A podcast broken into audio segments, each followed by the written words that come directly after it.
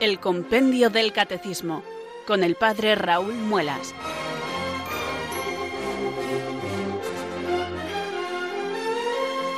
Muy buenas tardes, queridos oyentes de Radio María. Son las 4, las 3 en Canarias. Aquí comienza una nueva edición del Compendio del Catecismo. Reciban desde Talavera de la Reina un saludo muy cordial del Padre Raúl Muelas que un día más les habla desde estos micrófonos de Radio María, la radio de la Virgen, la fuerza de la esperanza. Sed todos bienvenidos.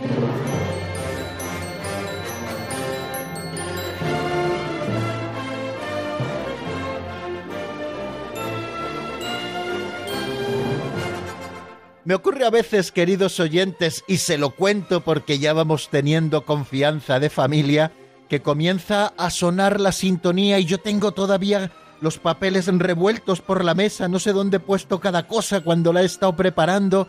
Y madre, que comienza esto. Bueno, pues ya en esos 12 o 15 segundos que dura esa ráfaga antes de volver otra vez a, a saludarles y hablarles, pues bueno, ya más o menos tengo todo el material dispuesto. Por una parte la Biblia, que no nos puede faltar, ya que en cualquier momento podemos citar eh, algún pasaje de la Sagrada Escritura y además poniéndole esa música tan bonita de Vivaldi eh, que le solemos poner. Tengo también aquí mis anotaciones al Catecismo Mayor de la Iglesia a propósito de lo que nos habla el compendio del Catecismo y que nosotros estamos estudiando.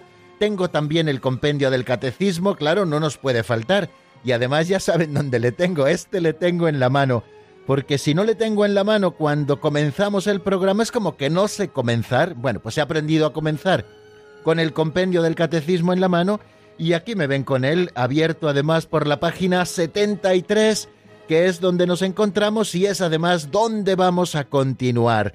Estamos con un tema muy bonito, es la estructura de la iglesia, por quién está formada la iglesia. La iglesia está formada por los fieles. Hay un tipo de cristianos que son los bautizados, que formamos parte de Cristo, hemos sido incorporados a Cristo y por lo tanto somos miembros de su pueblo santo que es la Iglesia. Y luego dentro de los fieles, pues hay diversos servicios, diversas funciones. Está la jerarquía por el sacramento del orden.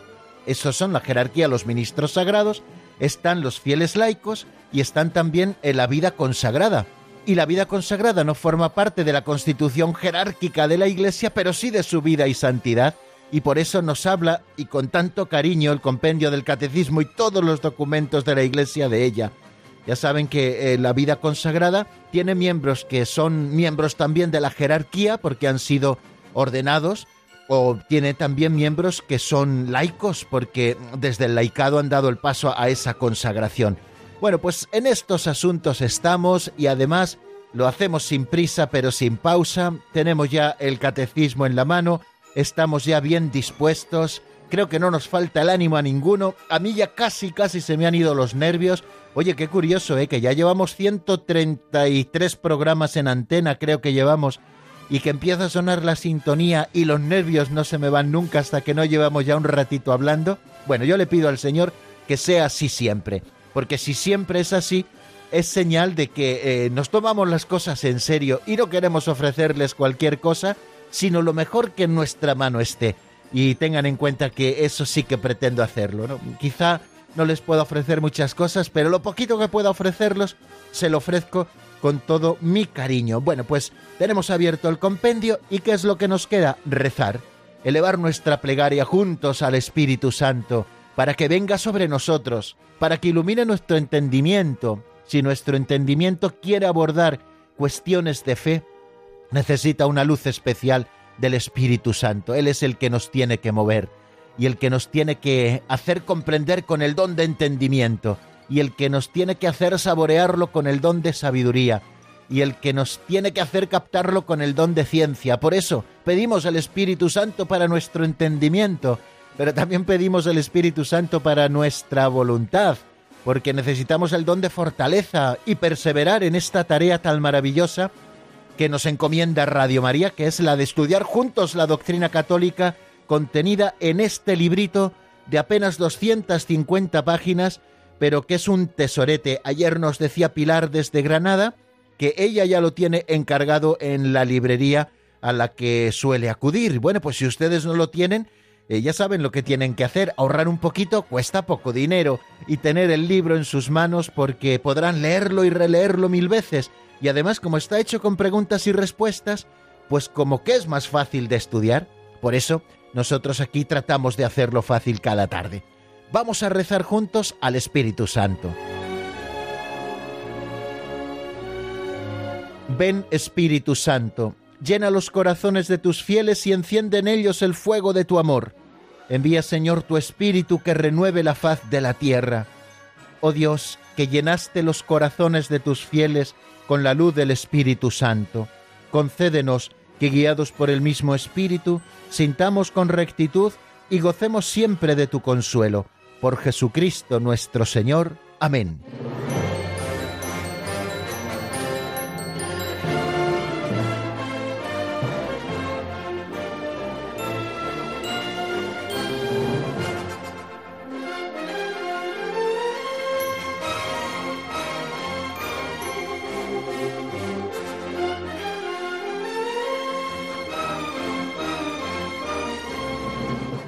Queridos amigos, es de esos días que tengo tanto calor en el estudio que estoy por abrir la ventana, pero claro, la ventana no la puedo abrir porque si no oirían ustedes cuando pasan los coches aquí debajo de mi ventana y tocan el claxon o cuando se para gente y habla.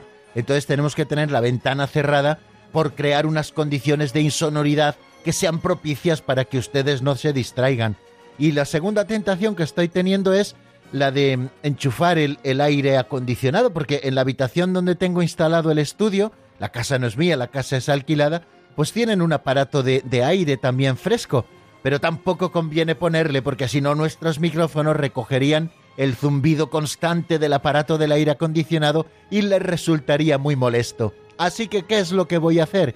Pues ofrecer un poquito este calor y el sudar un poquito aquí ante el micrófono para que el Señor a mí me sepa dar una lengua de iniciado, para saber decir al abatido una palabra de aliento, como le ocurre al profeta, es decir, para que ponga en mis labios las palabras suyas y puedan ayudarles a ustedes estas palabras a comprender mejor la doctrina, y también ofrezco este pequeño sacrificio por ustedes, para que el Señor les abra el entendimiento y sobre todo les dé la gracia de gustar eh, la doctrina católica, y que sepamos encontrar en ella, porque la contiene, esa única verdad que es Jesucristo. En Jesucristo Dios nos lo ha revelado todo, nos ha revelado su misterio y nos ha revelado su plan de salvación. Por lo tanto, Jesucristo es la verdad. Bueno, nosotros nos acercamos a la verdad para conocer mejor a Cristo, para que conociéndole mejor más le amemos y amándole más le sigamos todavía mejor. De manera que en esta tarea estamos. Y yo ofrezco hoy este pequeño sacrificio del el calor que ya se va acumulando aquí en el estudio. Y más adelante hay más, me temo. Bueno, pues para que el Señor nos ayude a todos a disfrutar de esta hora que tenemos por delante. Ya no una hora, ya, ya casi, casi solo 50 minutos. Bueno, vamos con la pincelada, que es lo que verdaderamente toca ahora, que es que me enredo como el que camina entre zarzas, ¿sabe? Va caminando entre zarzas y se va uno enredando, la lana de los tejidos se va enredando en los pinchitos de las zarzas. Bueno, pues a mí me ocurre muchas veces esto, ¿no? Así que vamos a ser diligentes, vamos a abrir el libro de las pinceladas y vamos de una manera sencilla a por esta catequesis práctica a propósito de uno de esos textos, narraciones, historietas que encontramos en este libro de don Justo López Melús, y que nos sirve siempre como aperitivo para la doctrina del compendio cada tarde aquí en nuestro programa. La pincelada de hoy tiene el título de Hoja del calendario. Vamos a ver cómo nos la cuenta Alberto.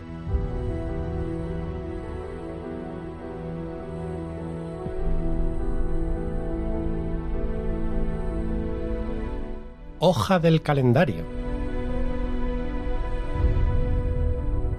Cada hoja del calendario no es un número, sino una noticia. Te informo de que Dios, tus hermanos, esperan algo bueno de ti. No los defraudes. Dios escribe cada día la crónica de nuestra vida. Aportemos buenos materiales para que la crónica sea hermosa. Al final del año hacía este balance Eva Lavillier, famosa actriz convertida. Amé a Dios cada día más. Luego amo 365 veces más que el año pasado. Conviene descubrir en cada aurora las posibilidades que se me ofrecen. Grabad esto en vuestro corazón. Cada día es el mejor del año. Hoy es siempre todavía. Y aunque mañana fuera el fin del mundo, yo todavía plantaría mis manzanos en el día de hoy. Hay que embarcarse en el santo viaje de la entrega total.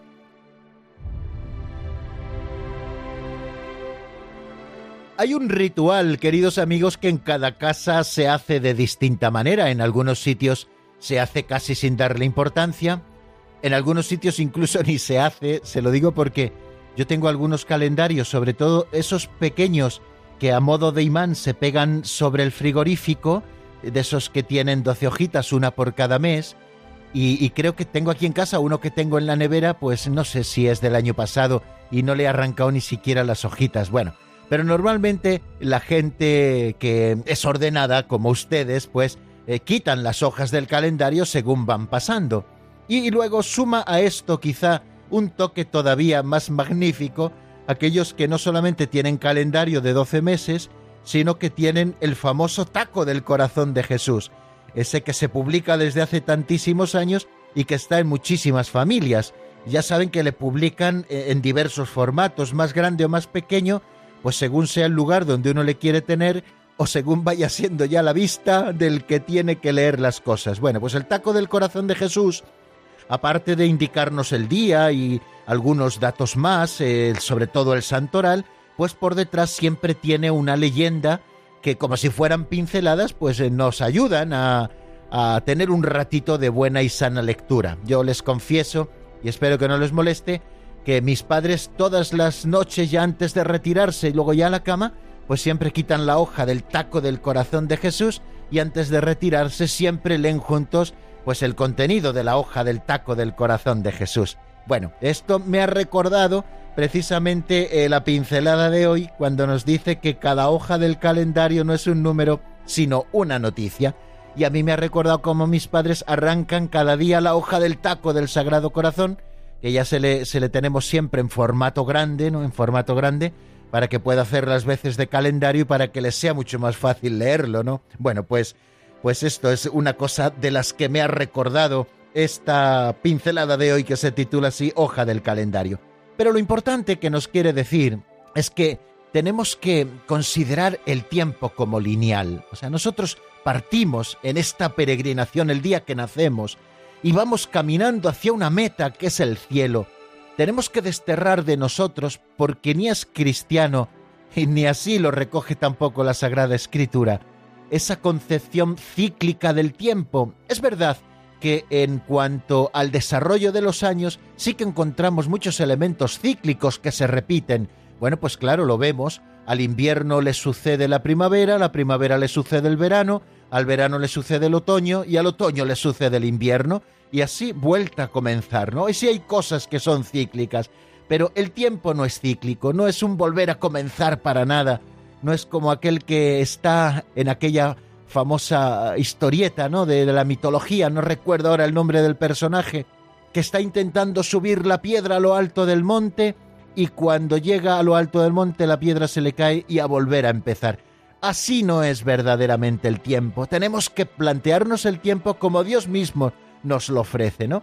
Como la posibilidad de recorrer una nueva etapa en nuestra vida, en nuestra peregrinación hacia la casa del Padre.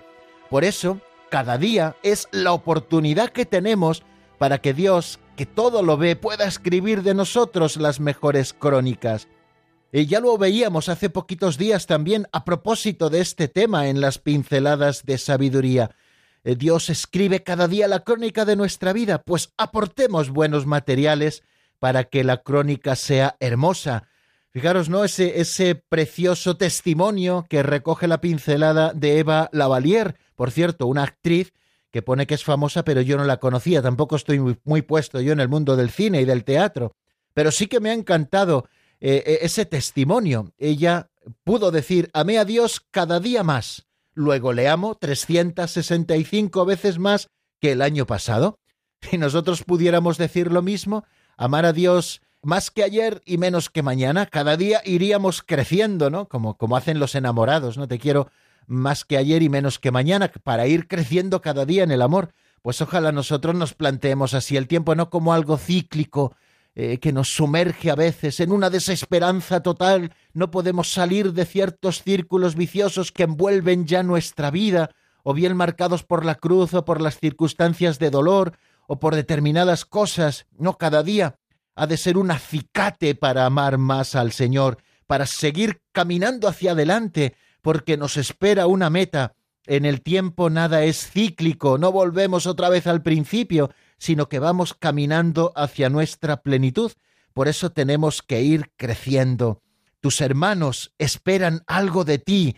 Cada día que abras el taco del corazón de Jesús y veas un número nuevo en él, querido hermano, recuerda que tus hermanos están esperando algo bueno de ti y que no podemos defraudarlos. Vamos a grabar esto en nuestro corazón. Cada día que tenemos por delante es el mejor del año. ¿Por qué razón? Porque es el único que tenemos. El ayer ya no está, ya pasó, y el mañana no sabemos si vendrá. Solo tenemos el hoy, el ahora. Por lo tanto, grabemos esto en nuestro corazón. Cada día es el mejor del año. Hoy es siempre todavía, que decíamos también a propósito de la otra pincelada. Y aunque mañana fuera el fin del mundo, yo aprovecharía hoy, como nos dice la pincelada, para plantar mis manzanos, hay que embarcarse en el santo viaje de la entrega total.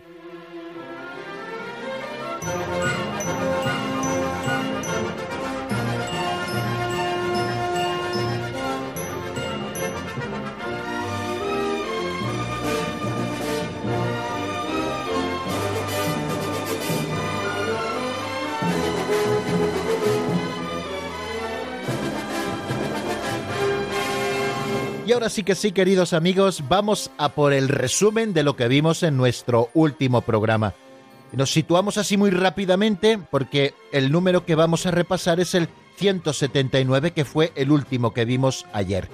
Pero nos eh, remontamos un poquitín más arriba, a ese título con el que comienza este epígrafe, titulado Los fieles, jerarquía, laicos y vida consagrada.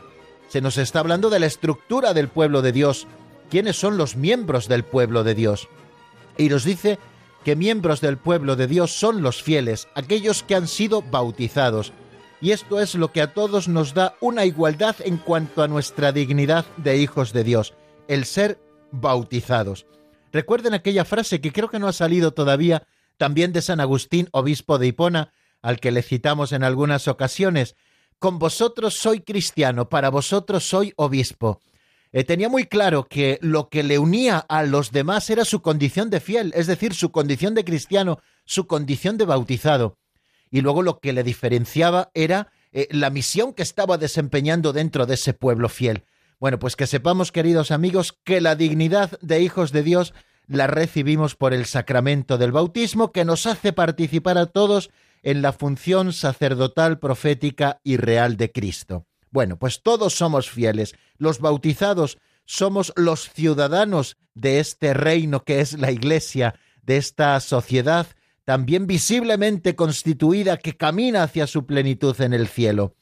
Y luego nos hacíamos otra pregunta, ¿cómo está formado el pueblo de Dios? Hay un principio de unidad que le da el bautismo y el convertirnos a todos en bautizados, es decir, en fieles de la Iglesia, pero luego también hay un principio de diversidad, no todos desempeñamos la misma función, y nos explica el compendio del catecismo que esto es así por institución divina. Cristo así lo quiso que entre todos sus discípulos eligió a algunos y les constituyó el ministros sagrados, que por el sacramento del orden forman parte de la jerarquía de la Iglesia. A los demás fieles que no han recibido el sacramento del orden se les llama laicos, y luego nos habla también de quiénes son los consagrados, o bien en institutos de vida religiosa, o bien en institutos seculares, o en sociedades de vida apostólica, o en nuevas formas de consagración, pero nos habla de los consagrados, que esto no pertenece a la constitución jerárquica de la Iglesia, pero sí a su vida y santidad. Es esencial a la vida y a la santidad de la Iglesia desde el principio, aquellos que buscan consagrarse especialmente a Cristo, y buscan consagrarse tanto de los laicos como de los ministros sagrados, ¿no? Y entonces nos habla de la vida consagrada y luego empieza a explicar pues cada una de estas funciones que se desarrollan en la Iglesia y de los primeros que habla eh, así en el número 179, como ayer vimos, es de la jerarquía eclesiástica y se pregunta por qué Cristo instituyó la jerarquía eclesiástica. Hemos dicho que la jerarquía eclesiástica se constituye en la Iglesia porque Cristo así lo quiso por institución divina. Entonces por eso se pregunta por qué Cristo instituye la jerarquía eclesiástica. Y responde con las siguientes palabras.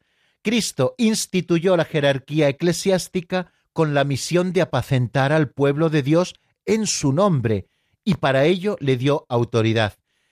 Ya tenemos aquí en esta primera afirmación la razón de ser de la jerarquía eclesiástica, es apacentar al pueblo de Dios en nombre de Jesucristo. Y para ello, Cristo instituye a la jerarquía, aquellos que han recibido el sacramento del orden, con una autoridad para poder desempeñar esa función específica y de servicio que el mismo Cristo le encomienda. Cristo instituyó la jerarquía con la misión de apacentar al pueblo de Dios en su nombre, y para ello le dio autoridad.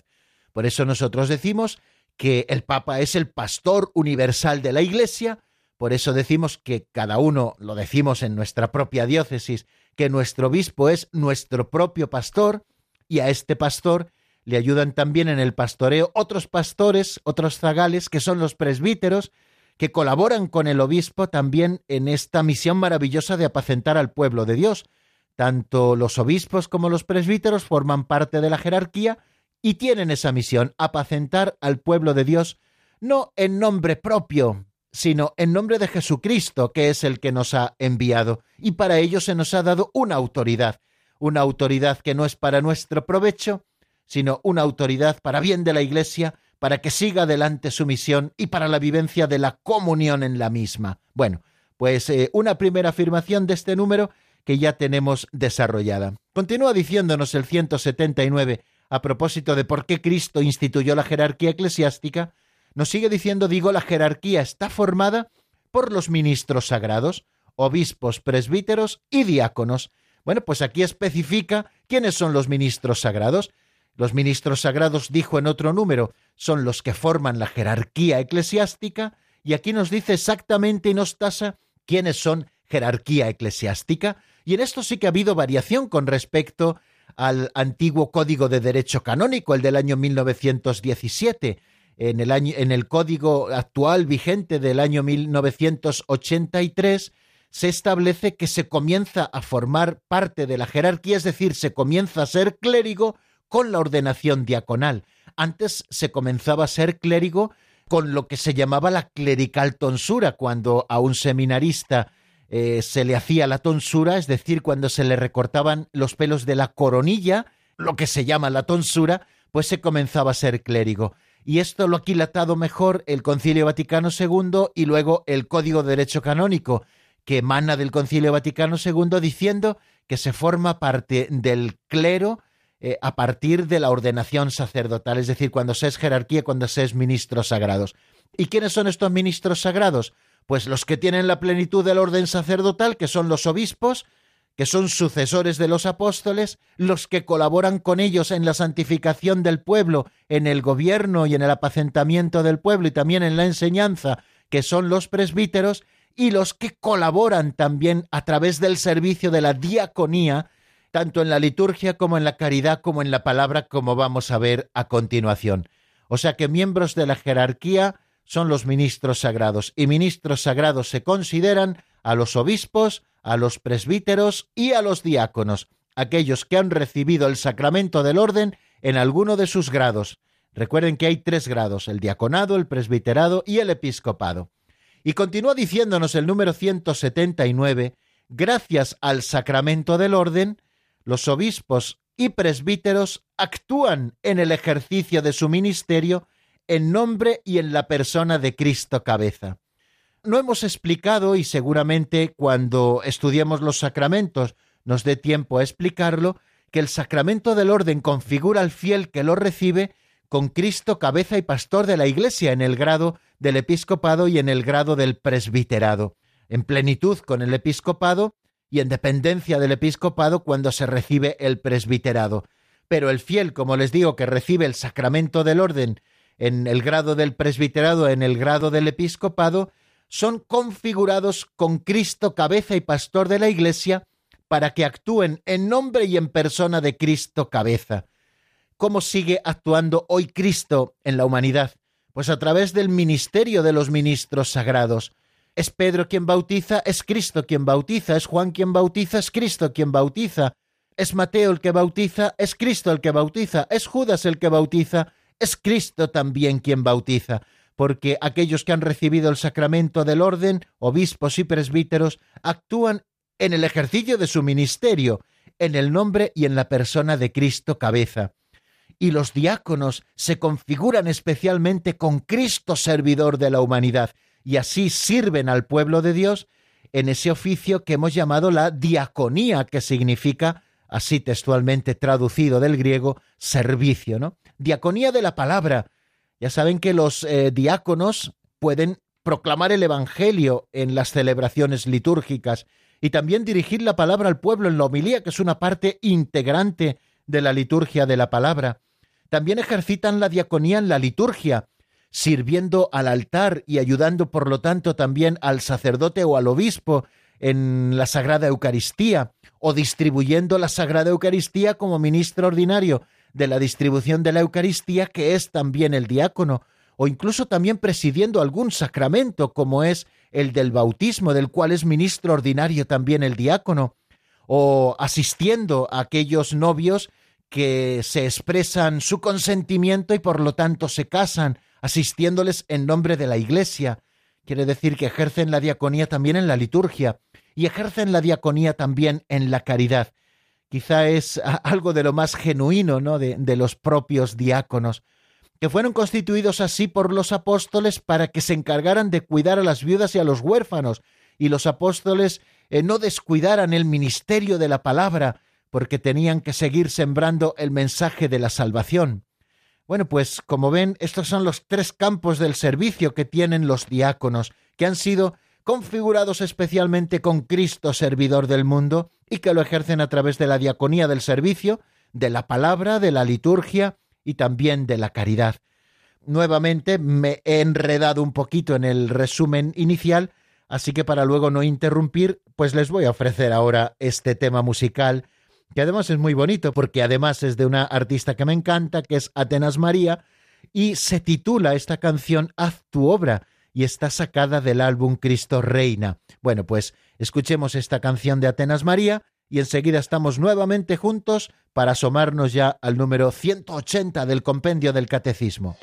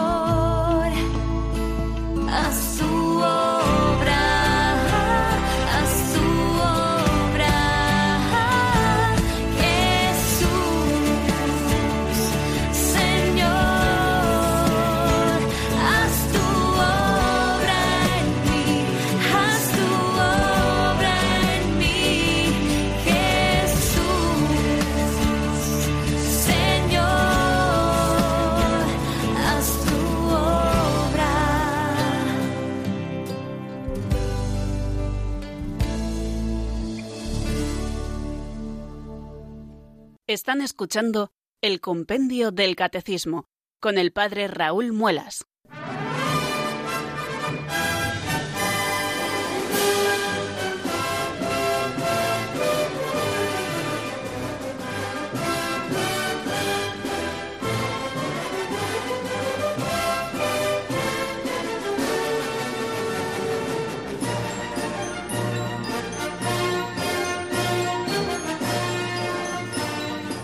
Ahora sí que se abre para nosotros un reto. Tenemos que ver dos números en apenas 10 minutos. Pero quiero pasar un poquito rápido sobre estos dos números, no porque no tengan importancia, sino porque, bueno, tampoco son tan difíciles de comprender y son un poquito complementarios, ¿no? Hemos estado hablando de la jerarquía eclesiástica, del ministerio sagrado, hemos estado hablando de los obispos, presbíteros y diáconos. Bueno, pues ahora nos quiere hablar el compendio del catecismo de dos dimensiones precisamente de ese ministerio.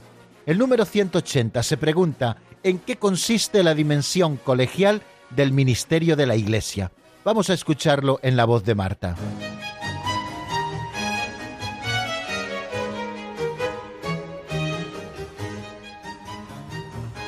Número 180. ¿En qué consiste la dimensión colegial del ministerio de la Iglesia? A ejemplo de los doce apóstoles, elegidos y enviados juntos por Cristo, la unión de los miembros de la jerarquía eclesiástica está al servicio de la comunión de todos los fieles. Cada obispo ejerce su ministerio como miembro del colegio episcopal en comunión con el Papa, haciéndose partícipe con él de la solicitud por la Iglesia Universal. Los sacerdotes ejercen su ministerio en el presbiterio de la Iglesia particular en comunión con su propio obispo y bajo su guía.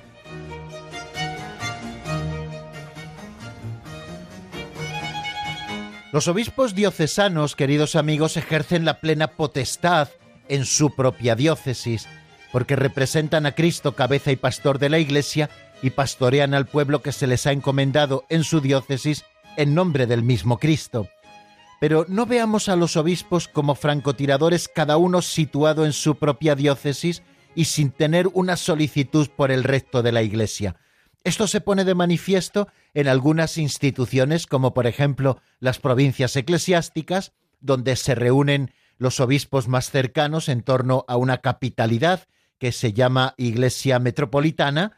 La Iglesia se divide en provincias eclesiásticas, luego también existen las conferencias episcopales donde se reúnen todos los obispos de un país, y luego existen también otros modos ya oficiales de ejercer la colegialidad del ministerio episcopal, como puede ser un concilio ecuménico, pero también eh, eh, de otros modos, como son los sínodos de los obispos que convoca el Santo Padre. Bueno, todo esto nos está hablando precisamente de que el ministerio tiene una dimensión colegial. Y lo explica muy bien el número 180 con estas palabras. A ejemplo de los doce apóstoles, elegidos y enviados juntos por Cristo, la unión de los miembros de la jerarquía eclesiástica está al servicio de la comunión de todos los fieles. Los apóstoles tenían conciencia de ser un colegio, el colegio apostólico, el de los doce, y fueron elegidos y enviados juntos por Cristo a una misión, ¿no? Una misión que tiene también como fin la unión de todos los miembros del pueblo santo de Dios y que se vaya extendiendo este pueblo santo por toda la tierra, ¿no? Bueno, pues la unión también de los miembros de la jerarquía eclesiástica está al servicio de la comunión de todos los fieles. Cada obispo ejerce su ministerio como miembro del colegio episcopal. Cada obispo ejerce su ministerio como miembro de un colegio que es sucesor del colegio de los doce de los apóstoles. Es el colegio episcopal y lo hace en comunión con el Papa y así se hace partícipe con él de la solicitud por la Iglesia Universal.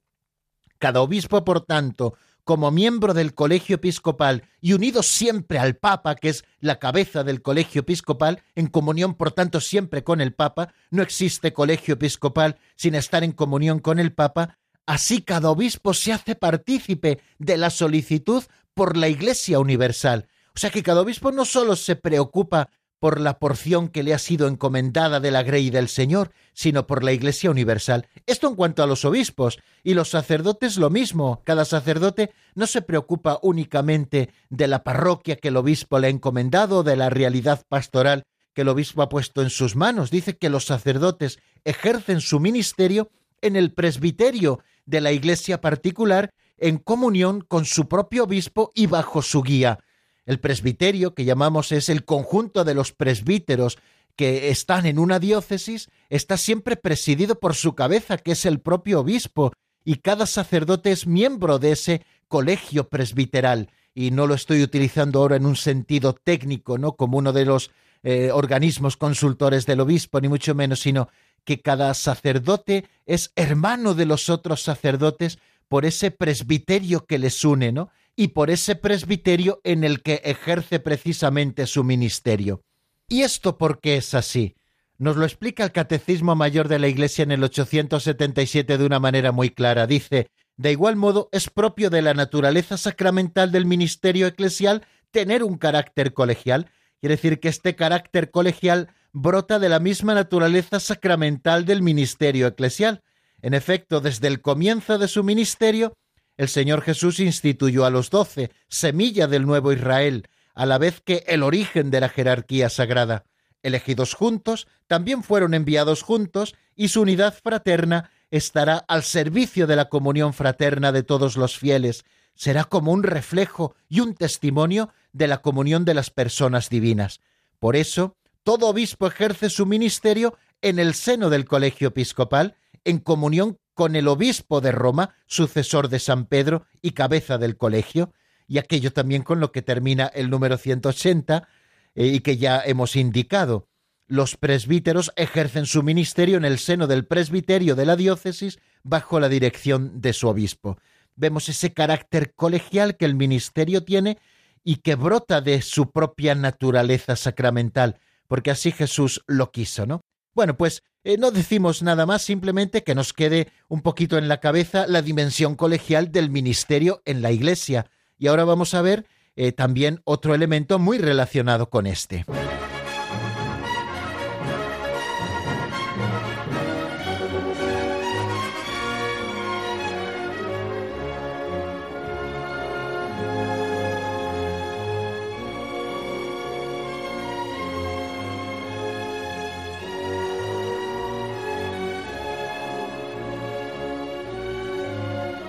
Están escuchando el Compendio del Catecismo con el Padre Raúl Muelas.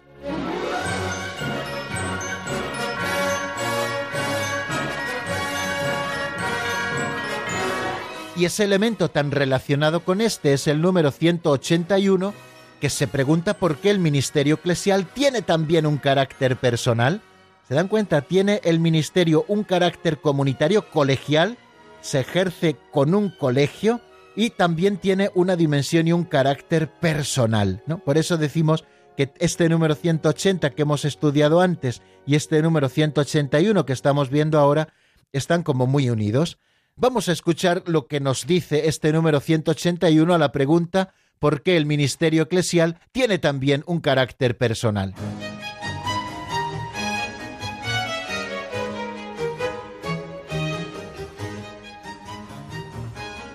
Número 181. ¿Por qué el ministerio eclesial tiene también un carácter personal?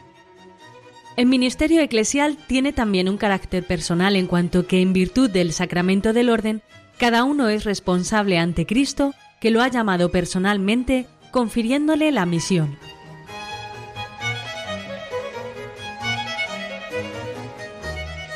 Pues muy bien expresado y además de manera muy concisa el ministerio eclesial tiene también un carácter personal en cuanto que en virtud del sacramento del orden cada uno es responsable ante Cristo que lo ha llamado personalmente confiriéndole la misión.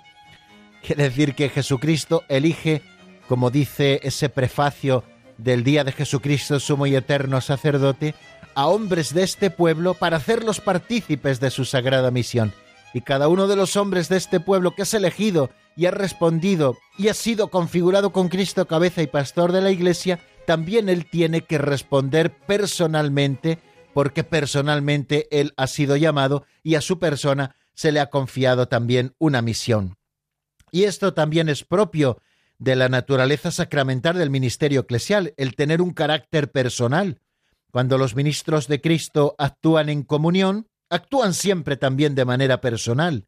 Cada uno ha sido llamado personalmente.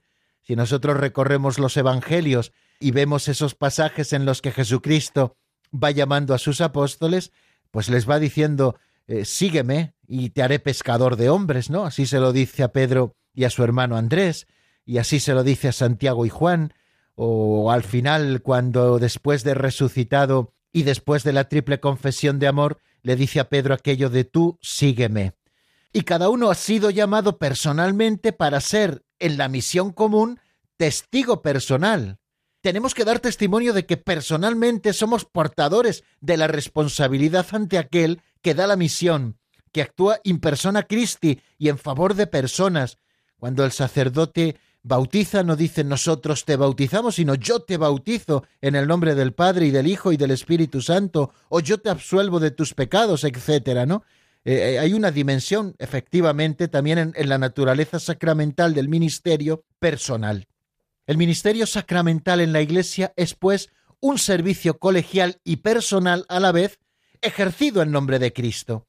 Esto se verifica en los vínculos entre el colegio episcopal y su cabeza, el sucesor de San Pedro, y en la relación entre la responsabilidad pastoral del obispo en su iglesia particular y la común solicitud del colegio episcopal hacia la iglesia universal. Bueno amigos, pues creo que hemos casi casi cumplido lo que nos proponíamos, darle una vueltecita a estos dos números. El lunes los repasaremos nuevamente un poquito, el 180 y el 181, que como han visto nos habla de la dimensión colegial del ministerio y nos habla también de la dimensión personal del ministerio. Bueno, les dejo un número de teléfono 91005 94 19 91005 94 19.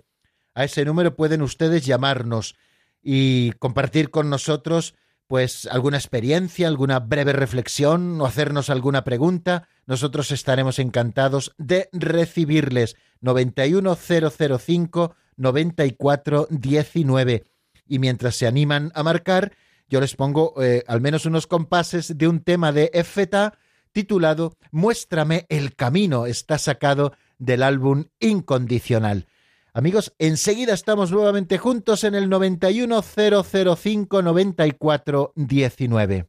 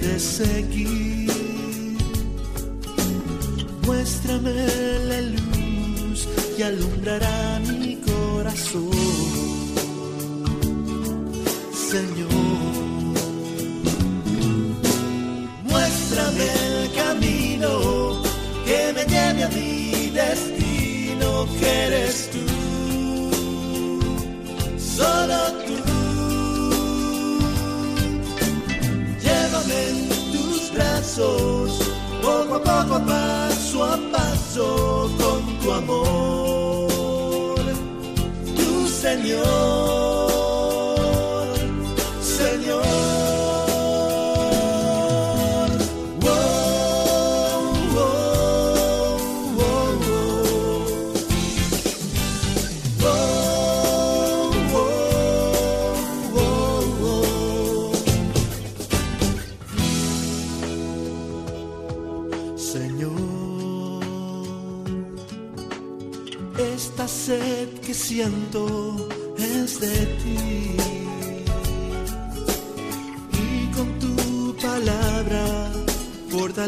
say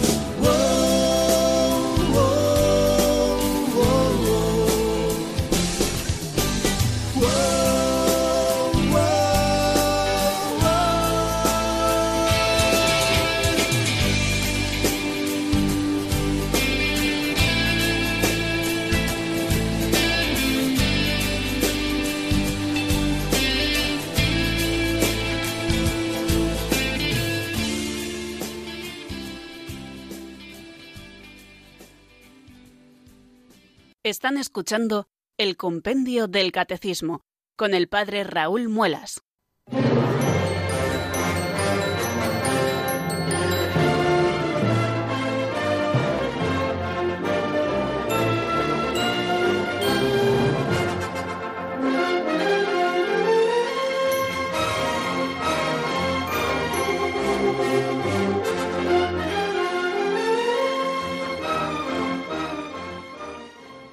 Creo, si no calculo mal, que tienen que rondar ya los 30 grados aquí en Talavera de la Reina, fuera de nuestros estudios.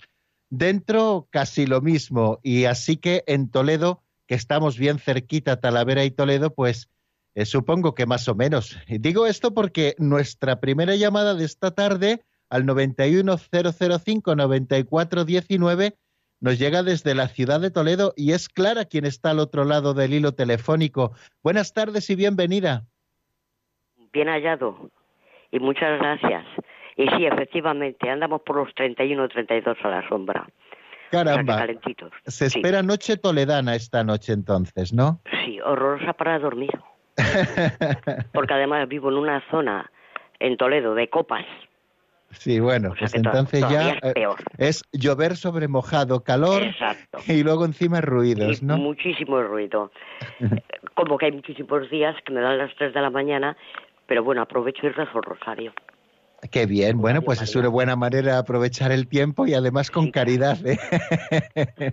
y entonces yo le llamaba porque es que me hago un poco de lío con lo del diácono. Porque si se puede casar, Digo yo que no podrá consagrar ni confesar. Esa es la pregunta que me hago muchas veces. Sí. Sí. Bueno, a propósito del diácono, eh, vamos a ver, entiendo la pregunta de la siguiente manera, no se retire por si acaso. O sea, mm, existen diáconos que son casados, se refiere, ¿no? Y sin embargo pueden ejercer su ministerio, solo que no pueden eh, consagrar ni confesar, ¿no? Algo así me quería preguntar. Exacto. Bueno, pues entonces le contesto por la radio enseguidita y creo que nos va a quedar muy claro a todos, ¿eh? Muy bien. Mire, el, diaconado es, un, es, una, es una participación del sacramento del orden. ¿eh? El quien recibe el diaconado recibe el sacramento del orden en, en el tercer grado del sacramento del orden, que es el diaconado.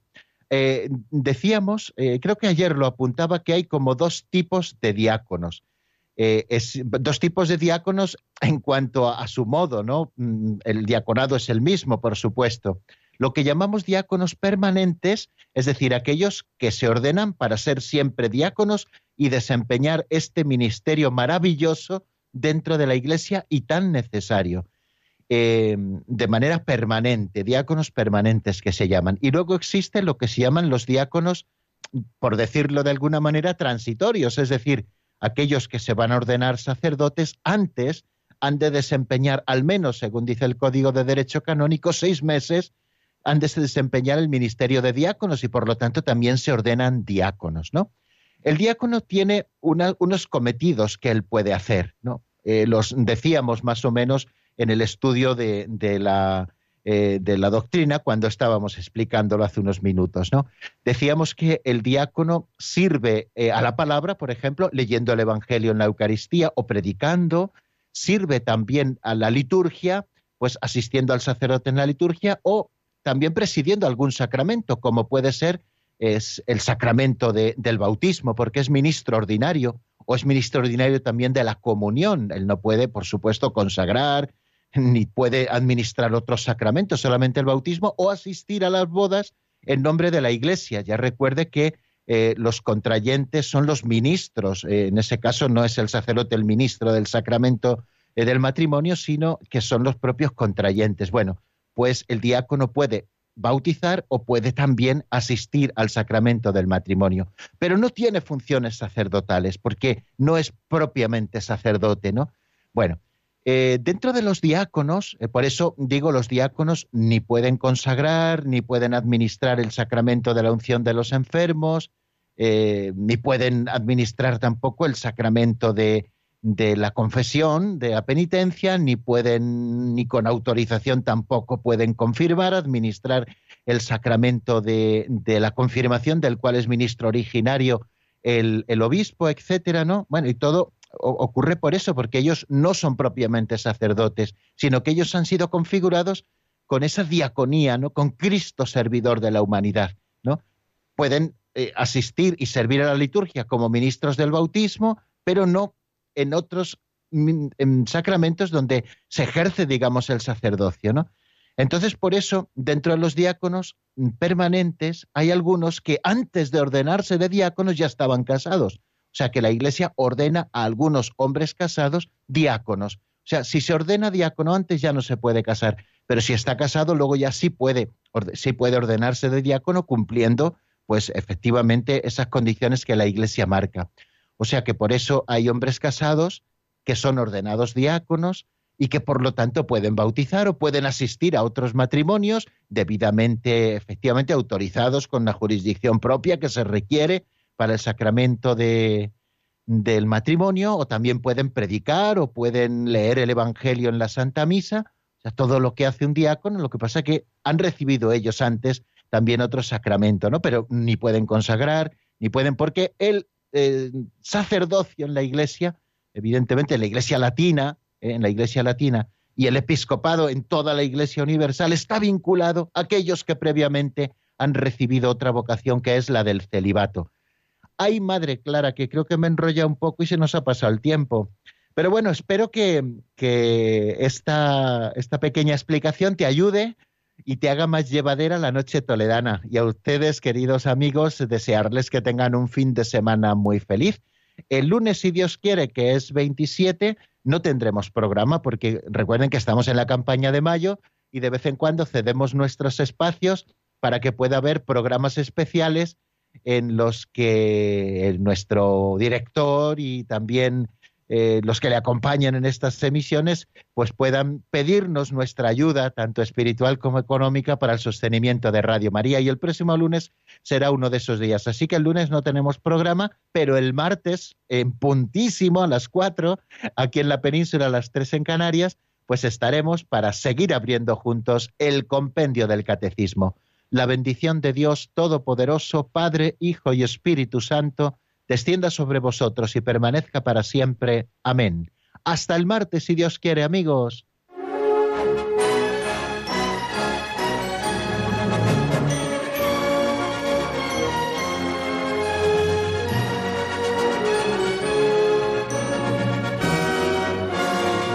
El Compendio del Catecismo con el Padre Raúl Muelas.